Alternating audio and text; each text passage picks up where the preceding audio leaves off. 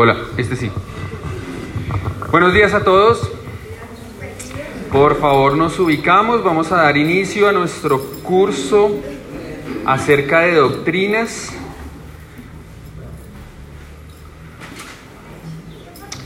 Iniciando hoy una nueva lección, la número 3. Un poco más libres, sin máscara. Existe un decreto, por si acaso no estamos incumpliendo nada, salió un decreto en que ya no se exige en lugares cerrados el tapabocas. Sin embargo, dejamos completa libertad el uso o no, cada uno de ustedes define hasta dónde confía en el otro. Ah, todos son sospechosos, entonces, cuidado. Vale, mentiras, mentiras. Vamos a dar inicio, tenemos uh, unos 20 minutos, la lección de hoy no es muy larga, eh, el tema interesante, pero hay tanto que decir acerca de este tema que les corresponde a ustedes investigarlo. Entonces, si les llama la atención el tema, si les gusta, les animo a que, a que busquemos información al respecto. Hay muy buenos libros acerca de esto. Eh, yo solamente voy a comentar algo pequeñito y el próximo maestro complementará lo que yo digo en ocho días. Antes de iniciar, oremos dando gracias al Señor por su palabra y por este curso de doctrinas bíblicas básicas. Gracias Señor por escucharnos, atender nuestras, nuestro clamor, eh, gracias porque te interesamos, gracias porque no somos lo más importante, no somos el centro, pero sí nos amas y sí haces cosas por nosotros y nos permitiste disfrutar de esta vida. Gracias Señor por la creación del hombre y la mujer y gracias porque podemos aprender un poco lo que dice la palabra acerca de este género humano. En el nombre de nuestro Señor oramos. Amén. Bien, nos, entonces nos ubicamos en el eh, literal 3, donde dice el hombre. Vamos a dedicar dos segunditos un poquito antes. Hay unas preguntas que en la clase pasada no alcanzamos a, revisar, eh, que correspondían a la lección número 2. Y entonces ayúdenme rápidamente a darle respuesta a esas preguntas. La primera pregunta dice, ¿es posible demostrar la existencia de Dios? ¿Sí o no? Sí, ¿no? Entonces vimos que sí, que a través de la creación, a través de la palabra, a través de nosotros mismos, diferentes métodos, podemos ver que existe un creador, que hay un Dios soberano, un ser supremo que nos ha creado. Dos, ¿cuáles son las cualidades básicas que la Biblia da a conocer en cuanto a Dios? ¿Cuáles son esas cualidades? ¿Quién se acuerda? Bien, ¿qué otra? Todopoderoso, amoroso, todo eh, suficiente, creador, muy bien, muy bien, listo, perfecto, la tienen clara, me parece muy bien. Tercera, ¿qué es necesario para que el pecador pueda conocer a Dios como creador? ¿Corchados? Ajá, muy bien, muy bien. Primero hay que creer para poder identificar a Dios y poder estar convencidos de que Él es su creador. Cuarta, ¿qué significa reconocer la soberanía de Dios en nuestra vida cotidiana? ¿Qué pusieron ustedes allí? Cuando yo obedezco estoy reconociendo que Él es el soberano. ¿Alguien más puso algo? Dejarme guiar por Él. Dejarme guiar. Su poder. De reconocer su poder. Ajá. Justicia. Ajá. Perfecto, justicia, poder, muy bien, muchas gracias.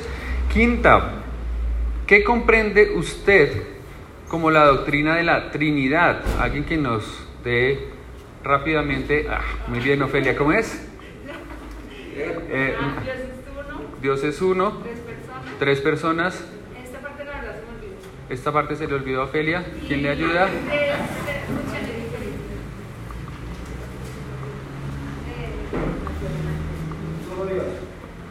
Un solo Dios, tres personas. Tres en esencia. Tres en esencia. Y tres en, funciones o diferentes funciones. Muy bien, muy bien, muy bien. Muchas gracias. Entonces la Trinidad básicamente nos dice que hay un solo Dios en tres personas diferentes y este ejercicio que nos enseñó Andrés es muy bueno para estarlo recordando. Practiquémoslo. ¿Cómo ayuda a su fe, la sexta, cómo ayuda a su fe saber que Dios todo lo puede, todo lo sabe y está en todo lugar. Entonces ahí ya cada uno habrá contestado, eso ya es muy personal, cómo le ayuda a cada uno de ustedes en su fe el saber que Dios es todopoderoso, el saber que está, es omnipresente y es omnisciente. Bien, ahora sí iniciemos el origen, el hombre y pensamos en su origen, literal A, literal A de nuestro curso, su origen. Y entonces, frente a esto, les decía yo ahorita antes de iniciar que existe mucha información, ah, pero básicamente se condensa en dos grandes grupos el, pensamiento del origen del hombre. Hay un pensamiento que es teológico, es pensar que hubo un Dios que creó a la raza humana, y hay otro pensamiento que es no teológico, y entonces eh, pudo haber sido un extraterrestre el que lo creó, o fue por evolución el que lo creó, o por pura casualidad se creó, diferentes otras teorías, pero básicamente lo podemos reunir en esos dos grupos. Dios crea al hombre o Dios no crea al hombre. Y como vimos al comienzo de nuestro estudio, pensando en la palabra de Dios, dejando la palabra de Dios como base, como fundamento de nuestra fe, pues entonces, ¿por cuál de las dos formas de pensar acerca de la creación del hombre nos inclinamos? ¿Por la que dice que Dios crea al hombre o por la que dice que cualquier otra cosa, ser, eh, forma, de cualquier otra manera, el hombre existe? Vale, entonces siendo consecuentes con nuestro pensamiento, nosotros, los que eh, creemos en la palabra de Dios, los que hemos puesto nuestra confianza en este libro que ya vimos en las primeras lecciones, cuán fiel es y cuán fidedigno es y cuán digno de confianza es, eh, pues damos por hecho que fue Dios el que crea al hombre. Entonces allí hay una rayita que dice, después de, que se va después de la siguiente frase, dice, los que creen que el hombre surgió espontáneamente en el mundo, o sea, aquellos que cualquier otra razón que no sea Dios, no saben cómo explicar su verdadero origen. Muy bien, esa palabra allí en origen y entiendo que en el literal A es la única que hay que llenar, ¿cierto? Bien, de acuerdo. Pero la realidad del asunto es que Dios crea al hombre. Si alguien te pregunta de dónde viene el hombre, con toda confianza vamos hacia la palabra de Dios y ponemos el fundamento y decimos que fue Dios quien creó al hombre. Y para ello, por si acaso nos preguntan algún sustento, anótense por ahí en un ladito, buscamos Génesis 1, 27.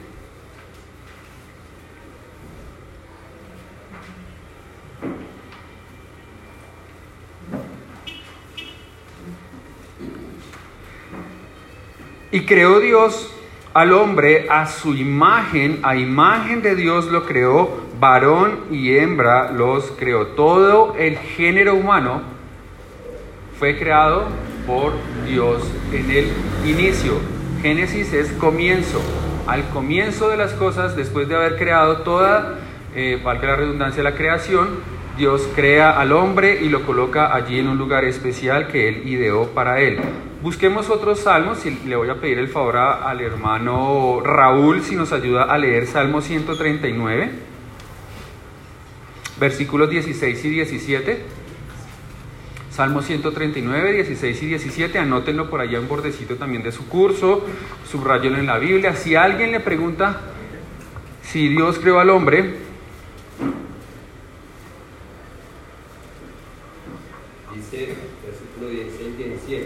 mi embrión vieron tus ojos, y en tu libro estaban escritas todas aquellas cosas que fueron luego formadas sin faltar una de ellas.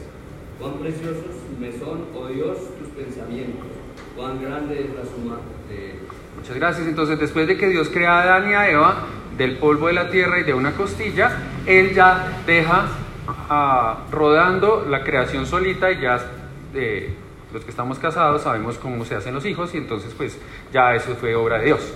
¿sí? Entonces, ah, ya, ya, ya Dios sabe. Aquí hay menores, entonces no puedo entrar en detalles. Pero eh, Dios se eh, encarga de que la misma creación empiece a producir otros seres humanos. Pero el inicio fue dado por Dios. ¿Vale? Que si sí, que si no, que cuánto, que cómo, que dónde, lo que les digo, hay muy buenos libros para entrar a mirar detalles y, demostrar por qué el ser humano no pudo haber evolucionado, por qué el ser humano no lleva tantos millones de años como la creación no lleva tantos millones de años como se dice, etcétera, etcétera, etcétera. Pero eh, he dado este ejemplo muchas veces eh, cuando enseño y es a un cajero cuando está aprendiendo a manejar plata, eh, no lo ponen a mirar billetes falsos, sino lo ponen a estudiar los verdaderos. ¿Por qué? Porque billetes falsos puede haber lo que la creatividad humana dé. En cambio el verdadero es uno. Entonces, entre yo más conozca el billete verdadero, más fácil voy a identificar los que son falsos. Entonces, el punto no es entrar a estudiar el evolucionismo, entrar a criticar a Darwin, entrar a mirar si hay pruebas suficientes para eh, que si el mico este o aquel son humanos, no. Entremos a estudiar la palabra, qué dice la palabra, qué fundamentos tiene la palabra y así más fácil identificamos las falsas enseñanzas acerca de este tema de la creación del hombre. Sin embargo, si les gusta el tema, hay suficiente de donde eh, leer y aprender. Y sigue diciendo entonces este curso que no solamente Dios creó una masa de, huesos y carne, sino que creó a un ser humano y le dio, dice el curso, lo dividió en, o, le dio dos partes principales. Una es el cuerpo y otra es el espíritu según este cuerpo, según este curso, ¿vale? Según el curso hay dos partes principales, cuerpo y espíritu. Digo según este curso porque ah, sobre este tema no hay un consenso o una unanimidad o un mismo sentir en el cristianismo. No es malo, simplemente es uno de esos temas que uno cuando está en la presencia del Señor le dice, venga Señor, tengo esta duda y que el Señor se la resuelva. En este momento el Señor nos dejó con esa duda y no es malo. Es malo negar que existe un espíritu y es malo negar que existe un cuerpo, pero no es malo entender que existe un cuerpo y espíritu y que algunos también dicen que existe un alma. Entonces, para algunas, ¿a qué voy? Algunas personas indican que el hombre es bipartito, o sea, está compuesto por dos eh, elementos, espíritu y cuerpo, y algunos dicen que es tripartito, cuerpo, espíritu y alma, ¿vale? ¿Han escuchado eso antes? Vale. ¿Y ¿Qué creen? No, no les voy a preguntar, cada uno define por cuál se va. Pensemos en la fácil, que es en la que los dos coinciden, el cuerpo. Y vamos a Génesis 3.19. Y a Génesis 1.27 ya lo leemos, que creó Dios al hombre a su imagen, a la imagen de Dios lo creó. Y ah, vamos a Génesis 3.19.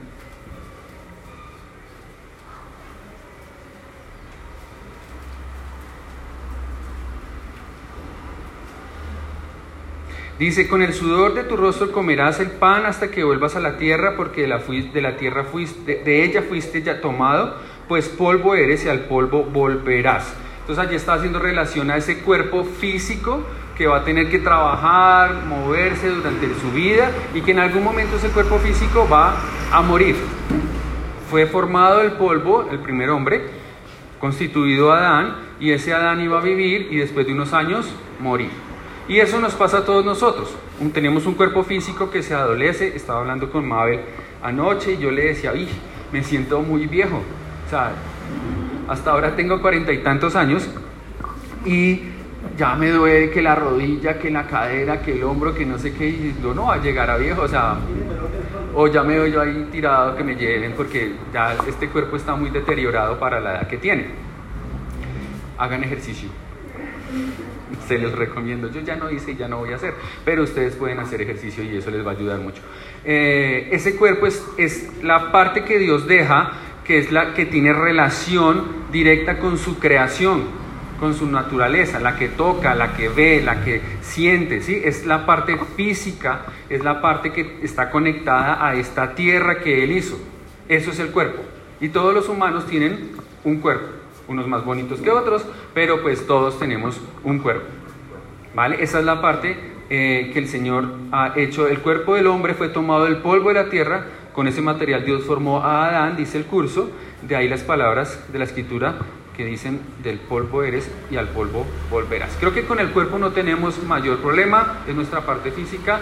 Con este cuerpo también podemos honrar a Dios, podemos glorificar a Dios o podemos deshonrar a Dios y hacer que Él se avergüence, eh, como pasó en Génesis que dice, uy, ¿por qué creed a todos estos humanos tan pecadores? Entonces, hijos de Dios, con el cuerpo podemos glorificar a Dios. ¿De qué manera se les ocurre que podemos glorificar a Dios con nuestro cuerpo?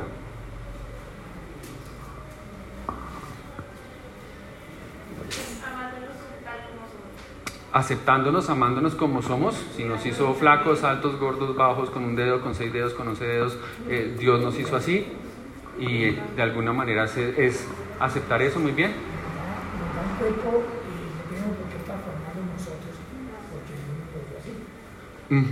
Aceptarnos y, dejarlo, si podemos hacer ejercicio y, y eso ayuda al cuerpo también, es parte de honrar a Dios por lo que Él nos ha dado. Glorificar a Dios en vuestro cuerpo, dice un pasaje, ¿sí? ¿Lo recuerdan? Entonces, lo que vemos, a dónde estamos, la manera que hablamos, cómo nos comportamos, cómo nos vestimos, todo eso puede darle gloria a Dios o no. Entonces, el cuerpo, eh, alguna, lo que come, cuanto comemos, también da gloria a Dios.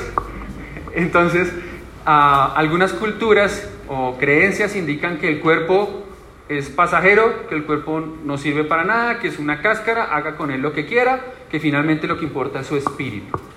¿Será cierto o no cierto? Basado en lo que nos dice la palabra. No, porque debemos mantener nuestros cuerpos santos para Dios. Ajá. Es templo del Espíritu Santo, lo veíamos en la charla hace ocho días. Entonces, aquí dentro vive el Espíritu Santo para aquellos que somos salvos. Entonces, de esta manera, con este cuerpo físico, dolido o no dolido, guapo o no guapo, grande o chiquito, lo que sea, joven, viejo, debemos glorificar a Dios.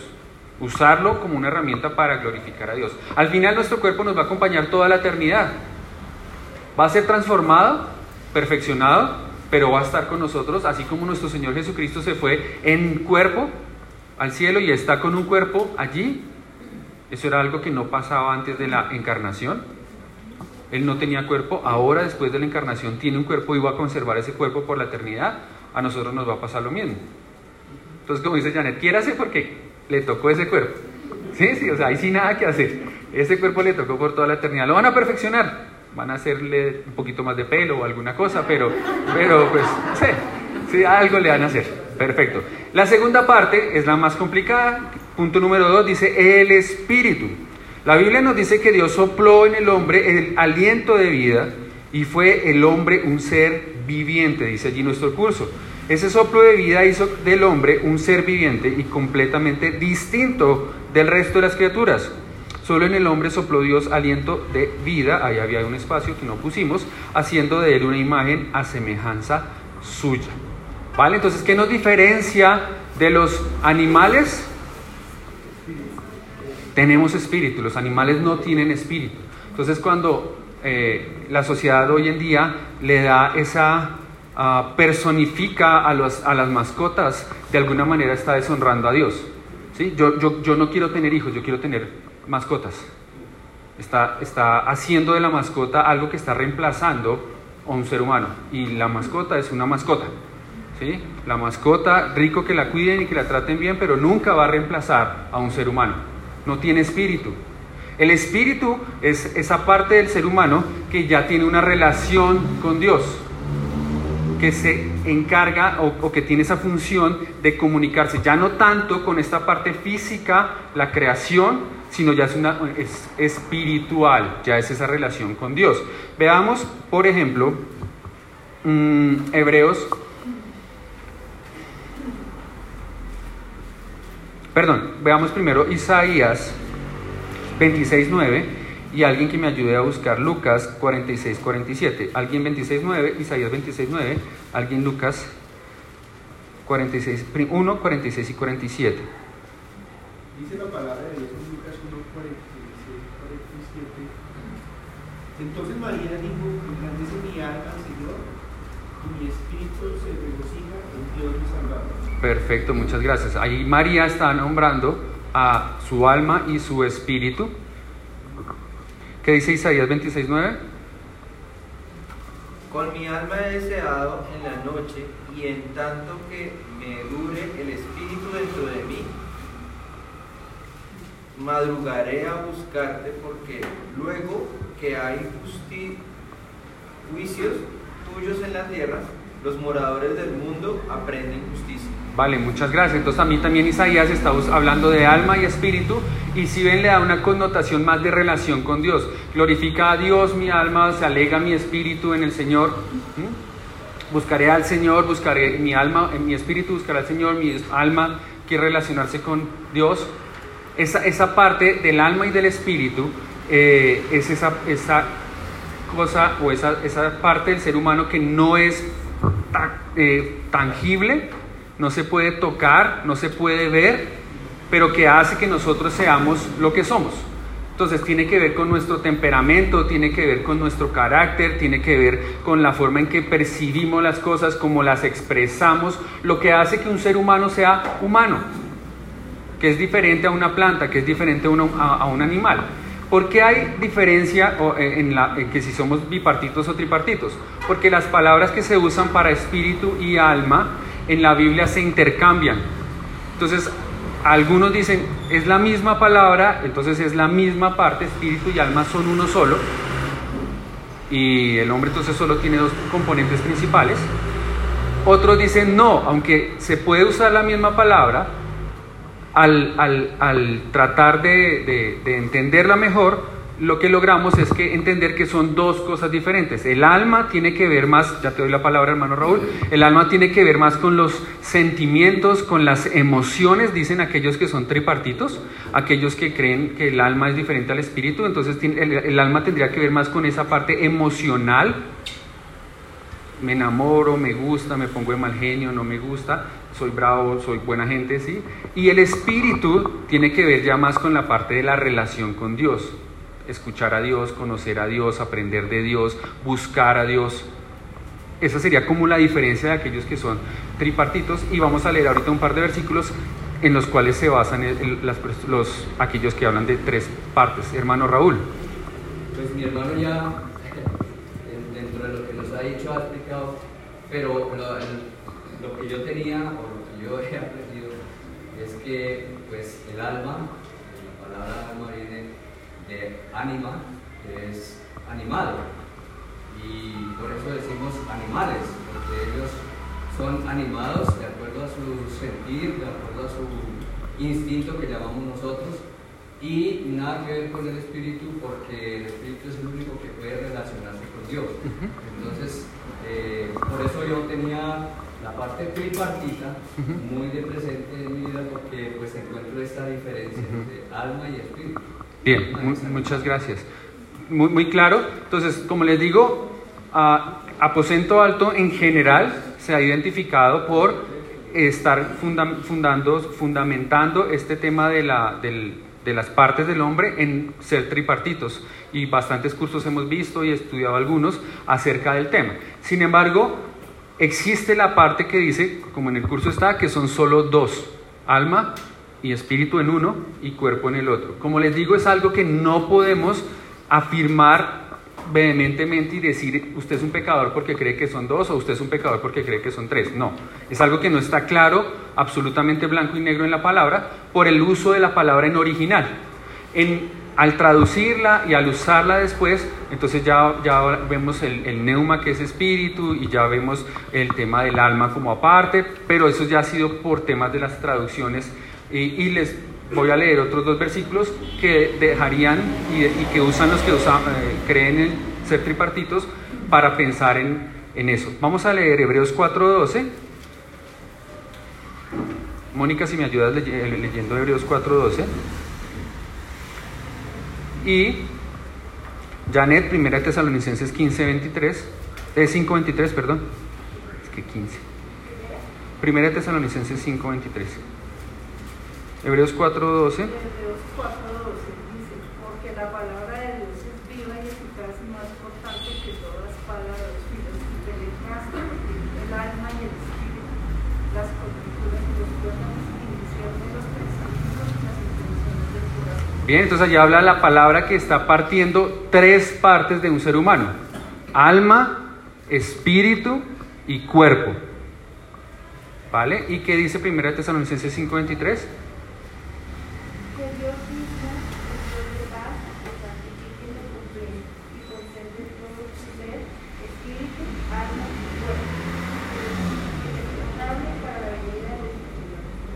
Bien, también allí hablan, conserve vuestro cuerpo, espíritu, cuerpo, espíritu y alma irreprensible hasta la venida del Señor Jesús. Entonces estos dos versículos hablan de esos tres.